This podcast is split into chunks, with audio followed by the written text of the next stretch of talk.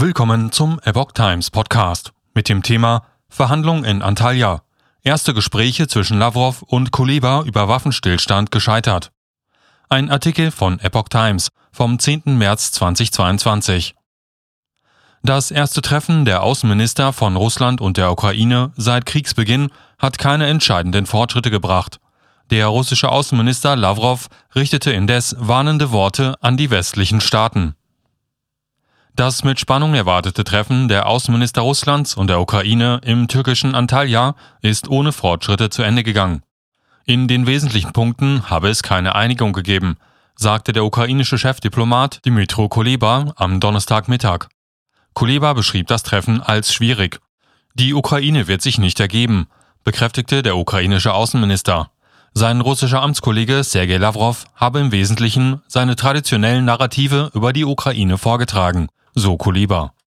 Bei der Forderung nach humanitären Korridoren für die belagerte Stadt Mariupol wollte sich Russland bisher nicht festlegen, so Kuleba weiter.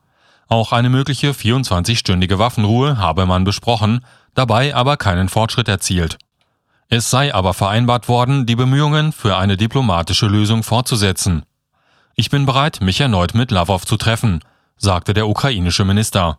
Auch Lavrov bestätigte, dass Russland die Verhandlungen mit der Ukraine fortsetzen wolle. Lavrov. Militärische Spezialoperation wird fortgesetzt. Lavrov machte darüber hinaus in einer separaten Pressekonferenz deutlich, dass die militärische Spezialoperation, wie sie Russland nennt, in der Ukraine fortgesetzt werde. Zu möglichen Zugeständnissen Russlands in dem Konflikt machte er keine Angaben. Zugleich bezeichnete der russische Außenminister die Waffenlieferungen westlicher Länder an die Ukraine als gefährlich. Diejenigen, die die Ukraine mit Waffen vollstopfen, müssen natürlich verstehen, dass sie die Verantwortung für ihr Handeln tragen, sagte Lavrov in Antalya. Er bezog sich vor allem auf tragbare Bodenluftraketen. Er wiederholte die russische Begründung, sich mit dem Angriff auf die Ukraine selbst vor einem Angriff schützen zu wollen.